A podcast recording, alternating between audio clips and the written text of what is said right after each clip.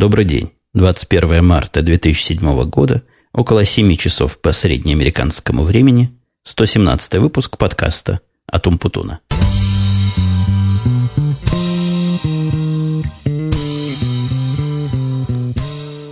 Вот, наконец, сегодня я попал на запись в среду, как уже давно не было, хотя планируется каждую неделю именно среда, а ничего более другое, но сегодня мы выступаем по плану. Мало того, что я по плану выступаю, я еще тут выступаю в гордом одиночестве. Вся моя семья ушла, как это и планировалось, на плавание, а мальчик ушел на поиск работы. Там у них такая интересная акция происходит.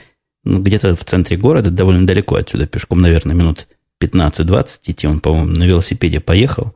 Состоится некая своеобразная ярмарка труда для таких малолетних, которые хотят то ли на лето, то ли на каникулы найти работу – и там будут представлены потенциальные работодатели, и как-то они будут с этими потенциальными работничками со своими договариваться, переговариваться. Я не очень понимаю смысла всего этого мероприятия, то есть какой-то социальный смысл есть помочь молодым все это найти, но зачем это надо работодателям? Возможно, у них тоже есть какие-то проблемы с такой чернорабочей рабочей силой, как бы не каламбурно это звучало.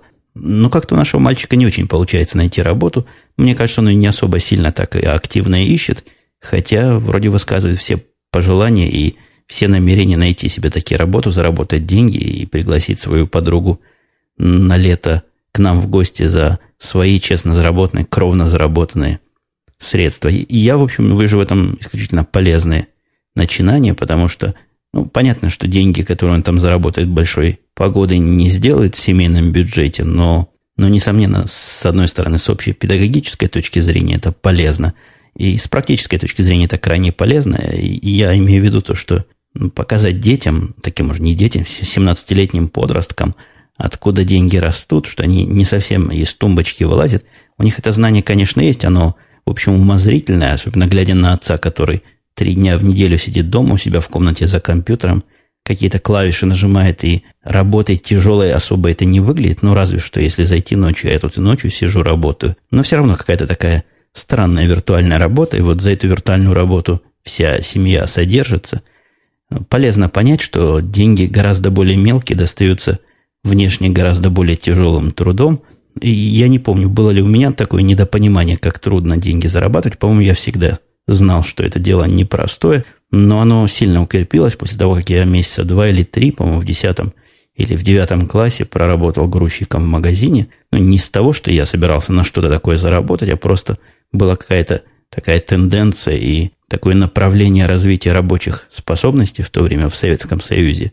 И все школьники, переходя из одного класса в другой, я уж не помню, между какими классами это точно было, но где-то там высоко, в старших классах, должны были отработать два или три месяца вот на таких простых тяжелых работах. Полезное начинание, хотя и, видимо, было вызвано какими-нибудь социалистическими классовыми прибабахами, но мне оно показало...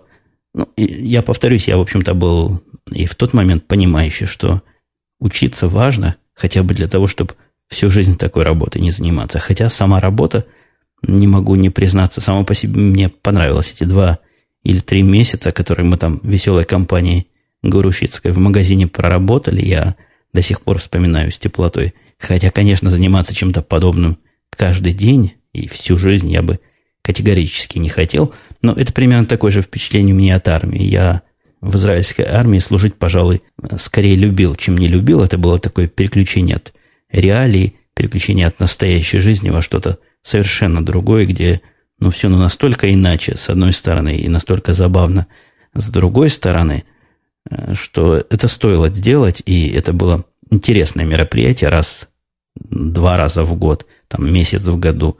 Но если бы жить такой жизнью каждый день, я бы, конечно, вряд ли был бы счастлив.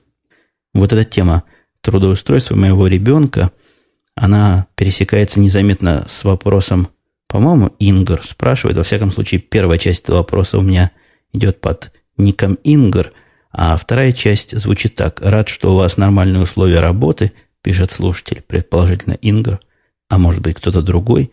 По информации от других людей у меня сложилось впечатление, что работа в Америке, пишет слушатель, напоминает нелегальный китайский швейный цех с полурабской эксплуатацией. Боюсь, что для части людей это все же недалеко от реальности.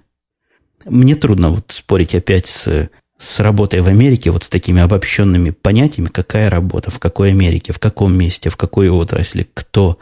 Но это мне напоминает, я довольно давно встречал в интернете, сильно ее рассылали, эту ссылку, я тогда еще в Америке, по-моему, не жил, статью некого, некого приезжего в Америку сюда, который попал незаконно и рассказывал, развенчивал мифы об Америке. Ну, типа, как есть 40 сортов колбасы действительно в магазинах, тогда это еще было актуально, видимо, для читающих на русском языке его творчества, а в самом деле рабочий человек может себе позволить один сорт колбасы – там машины, все ездят на разбитых машинах. Я вполне понимаю, откуда взялись его впечатления. То есть, будучи нелегальным иммигрантом в Америке и живя за какие-то копейки, работая вот так вот по-черному и скрываясь от всех, и где всякий прыщ на ровном месте тебе начальник, действительно, ты и в среду в соответствующую попадаешь, и людей соответствующих видишь, и в мире соответствующем живешь. Я не могу сказать, что я себе как-то особо бился для того, чтобы выбить или добиться, или дорасти до нормальных условий работы. Я просто работал, как, в общем, делаю это всегда. Но по информации других людей, с которыми я знаком, такого рабского, как тут сказано, китайского швейного цеха с полурабской эксплуатацией, ну, мне никто не жаловался. Во всяком случае, я с людьми, которые в таких условиях работают, как-то не общался. Не то, что я их избегаю, просто нету их в круге моего общения. Я не уверен, есть ли они вообще. Ну, наверное, есть, раз раз такое мнение и раз кто-то довел до моего слушателя эту информацию. Но я вас уверяю всячески, что сказать, что работа в Америке, вот это все напоминает, я не могу сказать. Вот недавно я тут являлся свидетелем людей физического труда. И я, кстати, об этом говорил, но повторюсь еще раз. В отличие от многих других представителей интеллектуальных профессий, таких, которые не связаны с физической работой, я все-таки считаю, что физический труд труднее умственного – он физически труднее, и устаешь от него сильнее. И когда от умственного труда раскалывается голова, да под утро, например, после ночи какого-то мозгового напряжения, мне кажется, эта боль, я имею в виду головная боль, не идет в особое сравнение с той усталостью и с той болью мышечной, которая происходит у людей, перетрудившихся руками, ногами и другими различными органами. Так вот, представители такого типичного физического труда приехали к нам, не совсем к нам, а к нашей соседке. Она вызвала из мэрии э, бригаду, ну, я не знаю, знала ли она, что приедет бригада, она вызвала кого-то, чтобы увезли ветки срезанных деревьев. По поводу этих веток и вывоза этих веток тут какая-то тонкая логика есть и непростой алгоритм. То есть я тут опять небольшой Копенгаген, тут скорее моя жена знает, когда и что вывозят, но есть какие-то сроки и какие-то времена, когда их можно вызвать совершенно бесплатно, есть какие-то сроки, когда они вообще сами там чуть ли не через день ездят или раз в неделю ездят и собирают все. Есть какие-то сроки, когда это стоит каких-то денег. Мне кажется, сейчас еще или уже вывозят бесплатно, но как бы то ни было, к соседке приехала бригада из трех машин и, наверное, шести или восьми мужиков. Кучка деревьев, которые им надо было вывести. Наверное, если бы я взял немножко из этой кучки, и мой мальчик взял немножко из этой кучки, мы могли бы это пешком дотащить за один раз. Они приехали с двумя специальными машинами. Одна машина, но я потом в окно наблюдал, как они работают.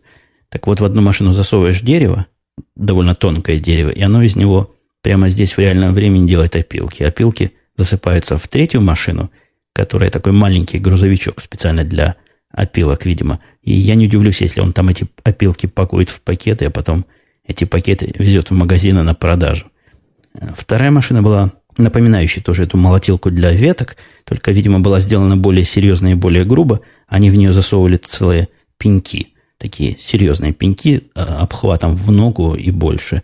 Она там напрягалась, издавала сильные звуки и выдавала, опять же, те же самые опилки в еще одну машину, которая она была приделана в виде такого прицепа. И я к чему всю эту историю рассказываю про опилки и про то, как мужики работали, это к тому, что вот эти деревья, которые они, там, три с половиной дерева, которые они пытались переработать и вывести, они занимались этим часа три, а может быть даже четыре. То есть абсолютно не в рабском стиле, я абсолютно не напряженно. Сначала они с кем-то долго говорили по телефону, я не знаю, чего они такого особого по телефону выясняли, но выясняли долго по сотовым телефонам, у каждого был один или два этих самых телефона у нашего тяжело работающего рабочего класса, а после этого – Каждый брал по веточке и медленно, не спеша, шел, нес эту веточку к своей машине. И вот через три часа, а может даже больше, они уехали, видимо, закончив свой рабочий день. Мне кажется, они специально подгадывали, ну, чтобы не особо переработаться и не устать. Вот работали вот таким вот, прямо скажу, ненапряженным образом. Тут же у меня еще был вопрос, почему недооценка рассматривается отрицательно, а переоценка, как показалось слушателю, немного положительно. Я поясню, что, видимо, речь идет о недооценке и переоценке кандидатами, которые приходят ко мне на собеседование своих возможностей и назначение большей или меньшей цены. Ну, больше или меньше по сравнению с тем, что я бы им назначил, если бы меня спросили, сколько они стоят. Я не знаю, почему сложилась такая тенденция. Видимо, я выбирал такие тенденциозные случаи. Это не совсем так. Недооценка встречается не так уж часто, как, как я пытаюсь это описать, или как можно э, заключить из моих рассказов. Обычно люди адекватно реагируют и адекватно оценивают свои способности. Наверное, процентов к 80 приходящих у меня нет вопросов по поводу денег. Бывают крайние случаи, и крайние случаи-то они интересны, поэтому я о них и рассказываю.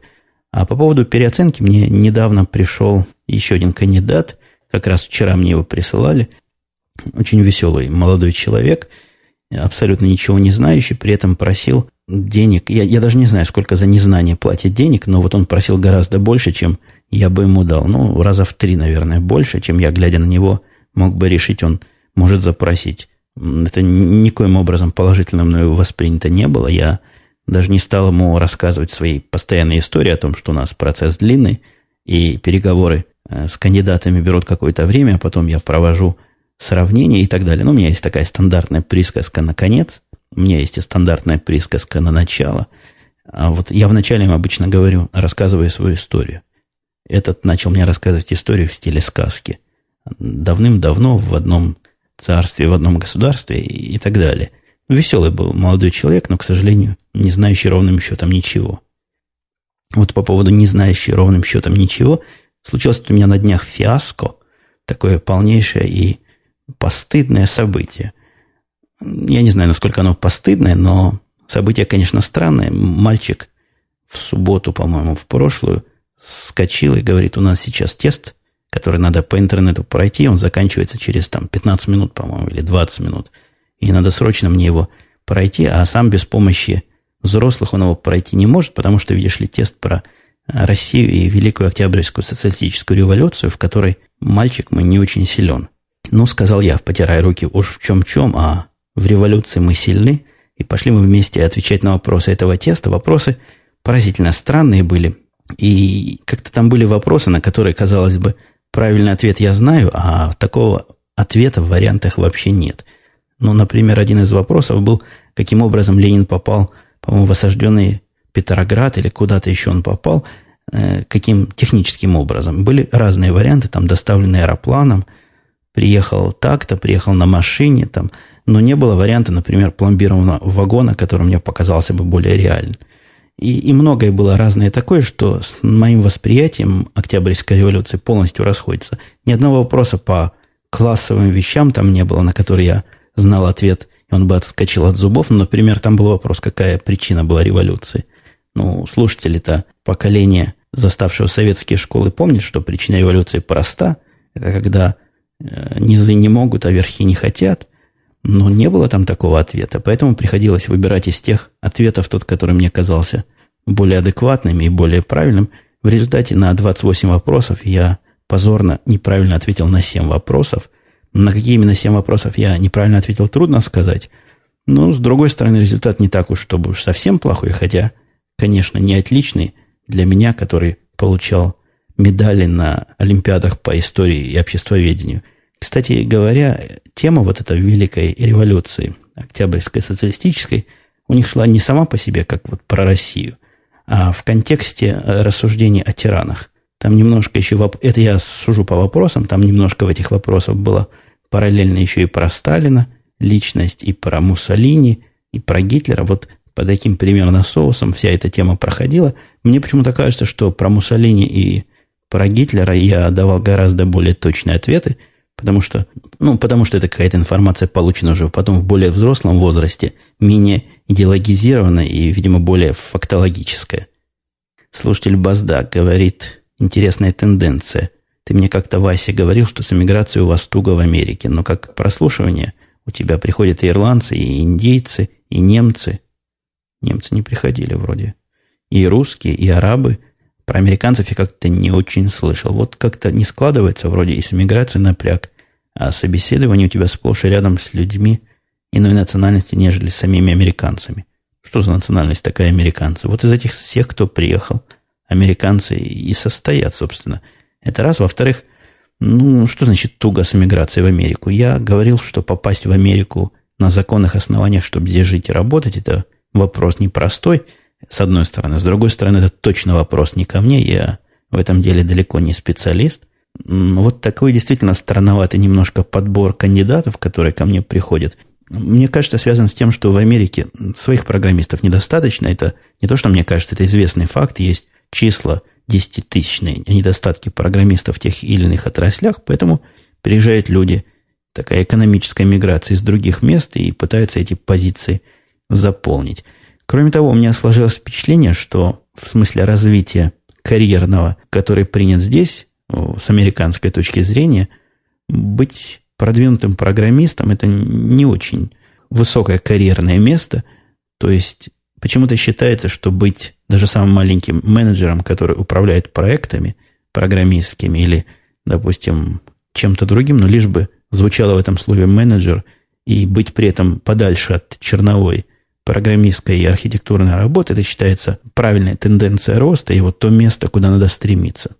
я не очень понимаю, откуда такая... Нет, я примерно понимаю, откуда такая тенденция, то есть надо себе представлять действительно, что очень квалифицированные программисты, которых немного и которых я вот ищу днем с огнем, они получают совсем неплохие деньги, мне кажется, гораздо более неплохие деньги, чем эти э, менеджеры проектов и разные мелкие такие руководители, неизвестно чего. Но чтобы стать таким специалистом и экспертом, это, это, конечно, дело непростое, их мало, для этого надо работать, и не всякий, видимо, может – а управлять, ну, мне кажется, управлять таким образом, как на том уровне, как я вижу управляющих вокруг меня, может решительно всякий. Слушатель Легаси спрашивает, это ваша собака лает на заднем плане? Если да, то какая порода? Да, это собака моя, и она лает, и с этим ничего не сделать. Она так громко лает и пронзительно. И это так накладывается на речь, что никакие мои фильтры это не могут вычленить, потому что лает она, видимо, в близком диапазоне к тому, как я говорю – как бы это ни было обидно мне, собака Миттельшнауцер, это такой, знаете, средний шнауцер, бывает ризен шнауцера, я думаю, некоторые мои слушатели могут быть знакомы. Такие довольно здоровые собаки, кучерявые, с обрезанными хвостами.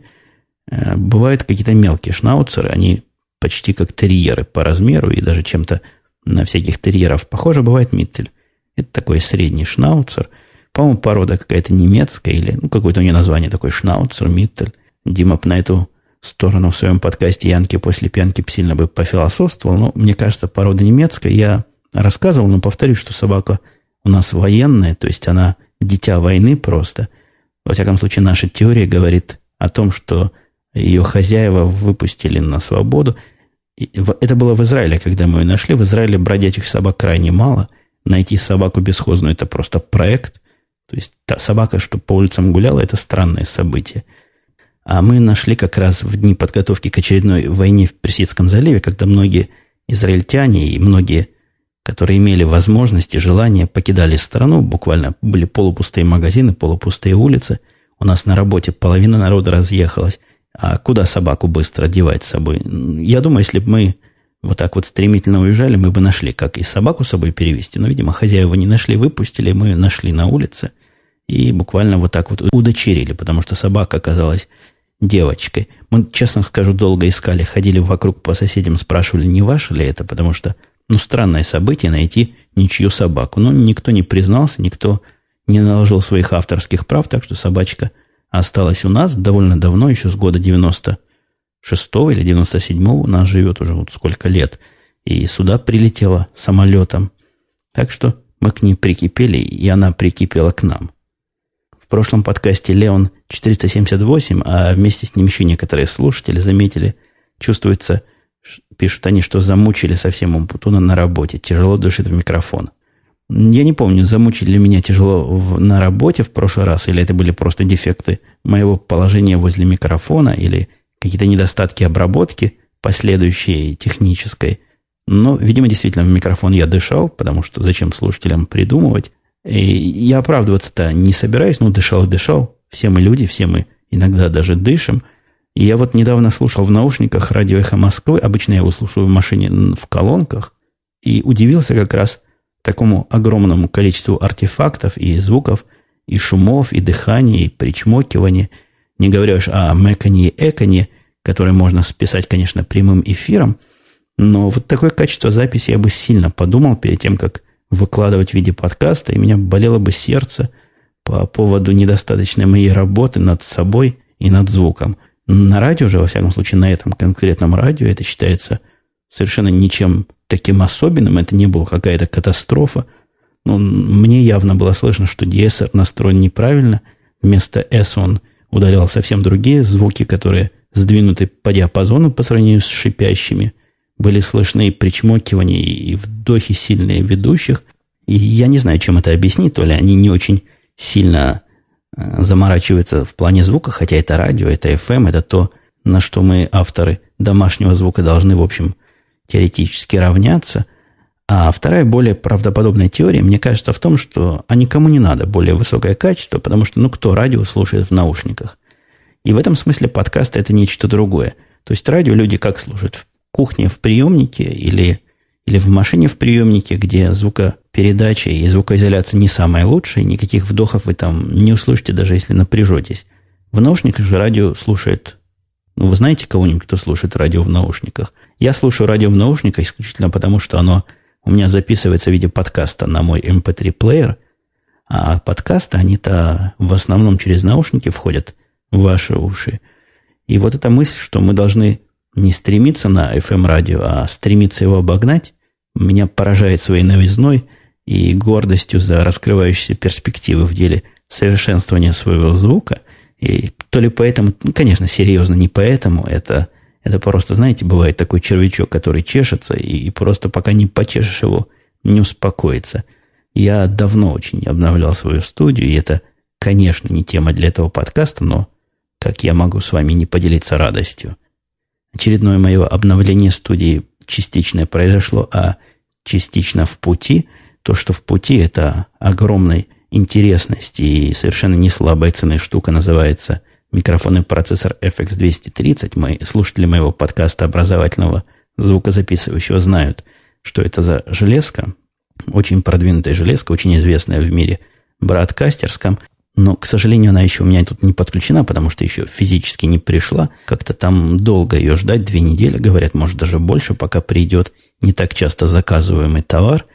А зато они сделали такую мне такое одолжение, о котором я, в общем, особо и не просил. Они мне э, мою посылку разбили на две. То есть ту часть, которую могли сразу прислать, прислали уже, и эта часть уже у меня в деле. Часть-то представляет собой, я вот как раз глаза поднял, оглядел ее – такую могучую ногу или руку пружинную, которая заменяет то, что была раньше у меня. И раньше была, в общем, неплохая, но слабая для этого микрофона, все время прогибалась. И те, кто видели, говорили, что такое впечатление, что нога моя, сделанная просто из подставки от настольной лампы такой на гибкой ноге, просто вместо лампы прикручена держала для микрофона. И я, положа руку на сердце, признаюсь, что это, наверное, близко к истине.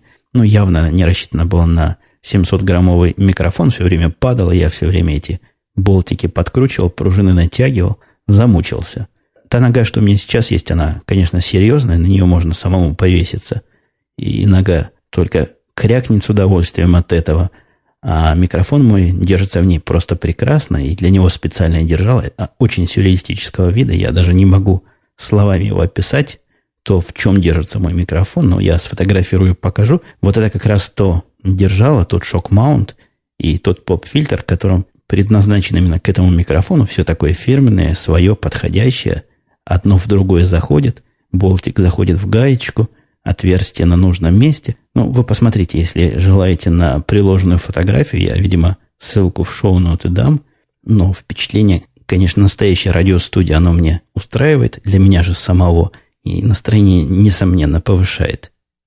Было еще несколько вопросов. Сегодня как-то я вопросами ведомый бегу. Ну, бывают всякие выпуски. Сегодня, вот, во всяком случае, начался он вопросами, пока в эту же сторону двигается. Тот же Ингер спрашивал по поводу предоставления бесплатного интернета кому угодно с улицы. Предлагаю подумать о возможности злоумышленного использования халявы, в том числе рассылки почты и вирусов с вашего IP. И где-то еще, вот у меня не, не, не записано, кто это говорил, но кто-то искренне совершенно удивлялся, по-моему, в комментариях на Хабре, а зачем покупать себе что-то, а потом раздавать его бесплатно? Просто совершенно искренне. Прежде всего отвечу на вопрос «зачем?», а не «зачем?», а потому что так приятно. А потому что если я к какому-нибудь дому подъеду и подключусь к интернету, то почему бы не предположить, что кто-то захочет подъехать к моему дому и подключиться к интернету?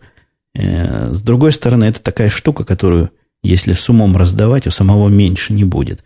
Ну, то есть не надо ее все отдавать. Отдавай, допустим, 50%, оставшиеся 50% тебе хватит. Я говорю про трафик, потому что, то есть про ширину канала, а не про объем выкачанного. Я рассказывал, что никаких ограничений на объем выкачанного у меня нет. Но действительно, по проблема распространения вирусов и почты, она реальна, но, по-моему, она также реально и чинится. Но мне бы казалось, что самый простой способ разрешить этим подключающимся анонимным клиентам, анонимным пользователям пользоваться только веб-браузером, пользоваться только HTTP протоколом. Это процентов, наверное, 90 их необходимости покроет с одной стороны, а с другой стороны обезопасит и, и меня тоже. Будем, пожалуй, двигаться к завершению вопросов. Delete One говорит, что в свое время купил наушники. Это речь идет о моей синхайзеровские наушники, только не 130, а 120 модель.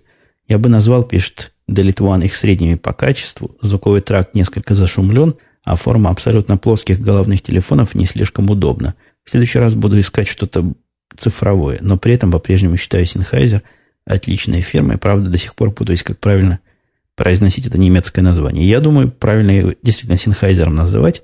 Я это не сам придумал, я это слышал где-то у кого-то из англоязычных подкастов, и я ни разу не слышал, чтобы Sennheiser называли как-нибудь иначе, поэтому примем это название за рабочую гипотезу.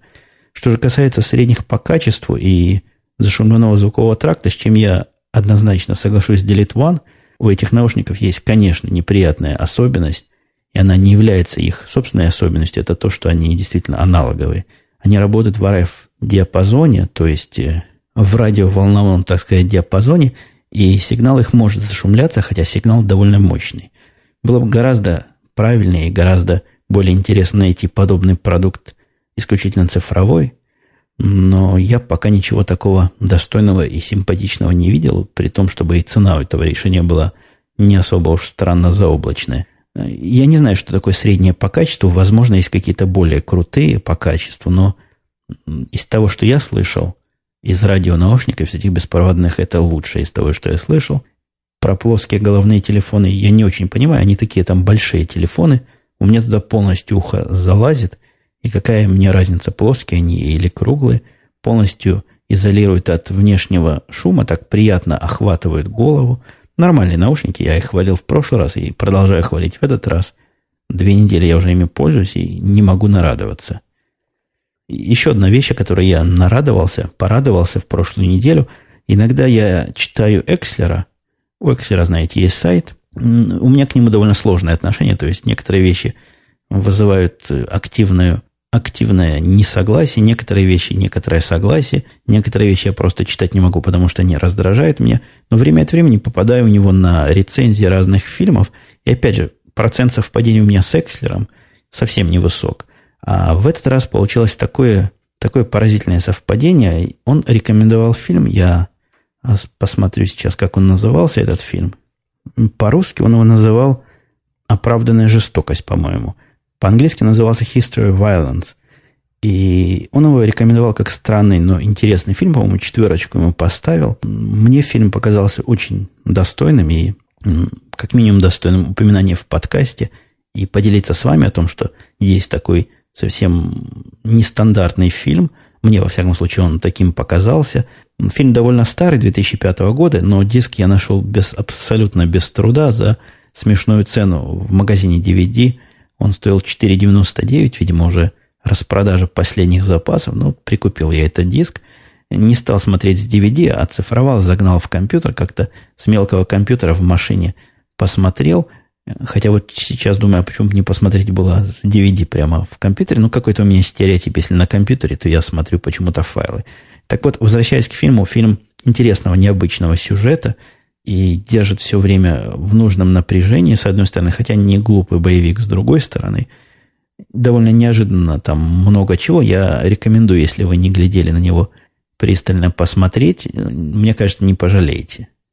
Э, Еще мелкое обновление по мотивам моих прошлых выступлений. Я как-то пару-тройку подкастов назад говорил, что постерегитесь при покупке последних версий Sony Reader, те, которые с последними версиями прошивок, потому что нет способа их русифицировать безболезненно, болезненно, никакого способа нет – Теперь это перестало быть правдой. Появился способ, и подтвержденный многими. Я таких людей не знаю лично, но на форуме, где все про русификацию а, обычно и говорят, я ссылку на этот форум давал, если вас интересует, дам еще раз. Так вот, там утверждается об успешной русификации новой версии. Так что, дорогие любители почитать электронные книги, бегом в магазины покупать Sony Reader – Теперь его тоже можно легко русифицировать, даже самых последних и самых продвинутых версий. Ну вот у меня, я смотрю на время, вроде время еще есть, есть еще пара тем. Тема у меня навеяна была несколько таким рабочим общением, хотя оно не совсем по работе. Ну, начну издалека. У меня тут есть один проект, проект, который собирается стать проектом общественным, который я, видимо, в каком-то будущем выложу на всеобщее рассмотрение, пока он просто настолько сырой, что и говорить нечего, и на вопросы по его поводу я отвечать не буду. Но вот для этого проекта мне понадобился, ну, такое, я пытаюсь подобрать слова попроще, чтобы не надо было задействовать профессиональные мозги тем, у кого профессионализм в этом смысле есть, а, а другим, у которых нет, чтобы тоже было понятно. Ну, в общем, такое расширение к среде разработки я хотел себе добыть. А расширение это раздается, как сказано на сайте этого самого автора. расширение бесплатно для проектов, подобных мне. Я его, честно говоря, поставил и, и забыл. Думал, оно так и будет работать. Ну, я, собственно, бесплатно, я для себя делаю, лицензию коммерческую не хочу. Обычно там такая модель, если ты хочешь для коммерческого использования, вот лицензия – это то, что тебя ограничивает. То есть для честных людей, грубо говоря. А здесь оказалось нет. Здесь оказался автор осторожный. Через две недели все это дело перестало работать. Я полез на сайт, попытался найти, где же взять свободную лицензию.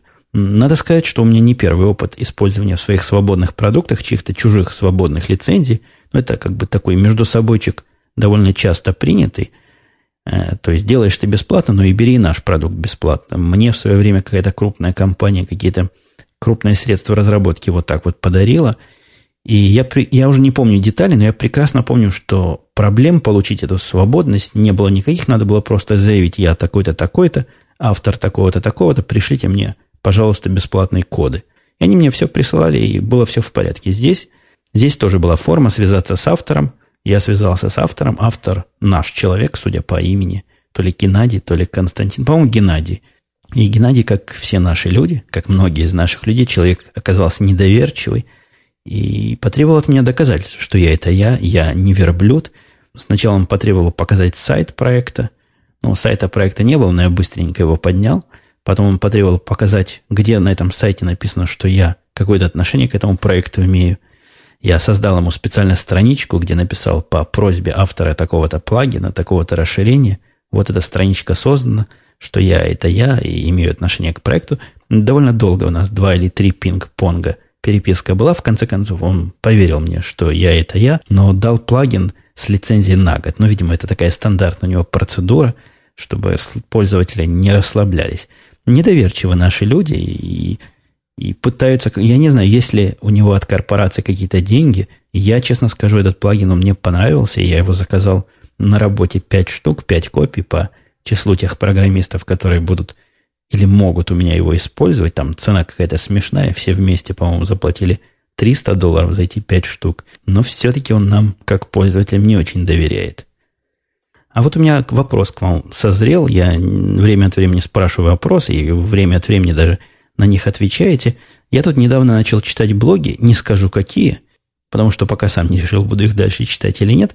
И я знаю, что чтение блогов – это довольно популярная забава. Мне она всегда казалась странноватой, но, видимо, мне не те блоги попадались. Тут же мне попалась пара-тройка блогов довольно любопытных, и я вот говорю, раздумываю по поводу читать их дальше или не читать. Вы можете мне что-то посоветовать такое интересное на каждый день, что можно в свободную минутку открыть, и что-то интересное, забавное, умное, я не знаю, доброе, приятное прочитать? Э, те случайные блоги, на которые я находился каким-то тем или иным, опять же, случайным образом, не произвели на меня никакого сильного впечатления вернуться к ним еще раз.